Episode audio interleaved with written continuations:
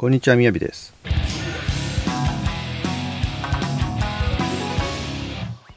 今日のテーマは他人に反対されたらチャンスだと思えです。ところで、あなたには自分のルールってありますか？ルールです。いろいろあると思うんですけども、今日は私が取り入れている富豪 X さんのルール、まあ、つまり考え方をシェアしたいと思います。この富豪 X さんは、まあ、自分のその過去のビジネスの経験を通してこんな考えを持つようになったそうです。他人に賛成されてその後うまくいったことは少ない。逆に反対されることを実行した方がリターンが大きい。というんです。で実際この富豪 X さんはコピーライターとして大成功していますけれども例えばそのうちの例として初期の頃まだ売れてない頃ですね。100ページ近いセールスレターをもう書いていたんです。で当時はまだそんな長いセールスレターは一般的ではなかったんでマーケターからこうやって言われるんですね。そんなに長いセールスレターなんて誰も読みませんよ。ダメですよ。まあそんな感じで反対されるんですけどもしかし X さんは長文レターによる提案をですねずっとマーケターに対して提案して押し通してしまいました。でその後どうなったか。実は彼の手法は大成功しました。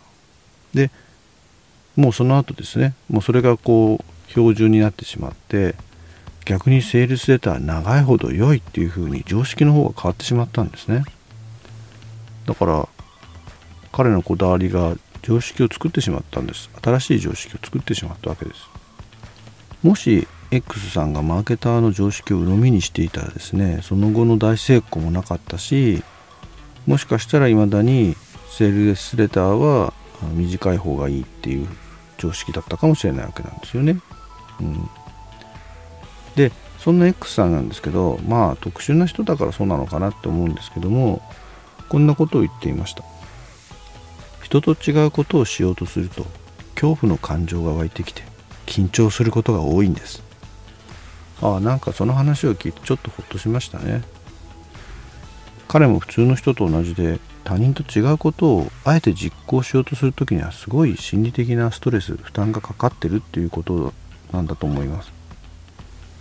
でそしてそのそんな時どうやって対処してるかっていうのも教えてくれました。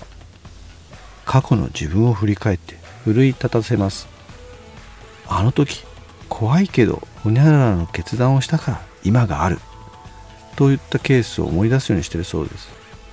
あの時学校を辞めてよかった。あの時世界を旅すると決めてよかった。周りの人は学校は辞めない方がいいとかそんな危険な地域にですねあえて旅する必要ないんじゃないかとかまあ誰でも納得するような理由で反対してくるわけです。でもその時も彼はそれを押し通して実行して確かにリスクはあったんですけれどもそれ以上にリターンを得たわけです。そういう小さな成功を積み重ねてきたわけです。で振り返ってみて経験を整理した時にこう思ったそうです。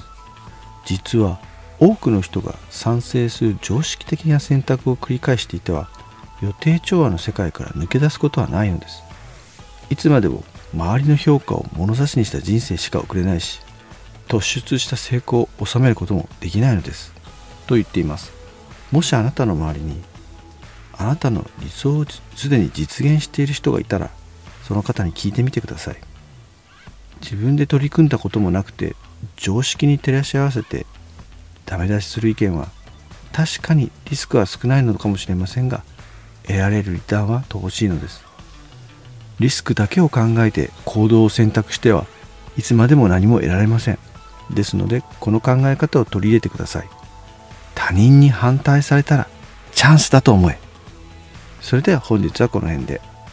チャオ。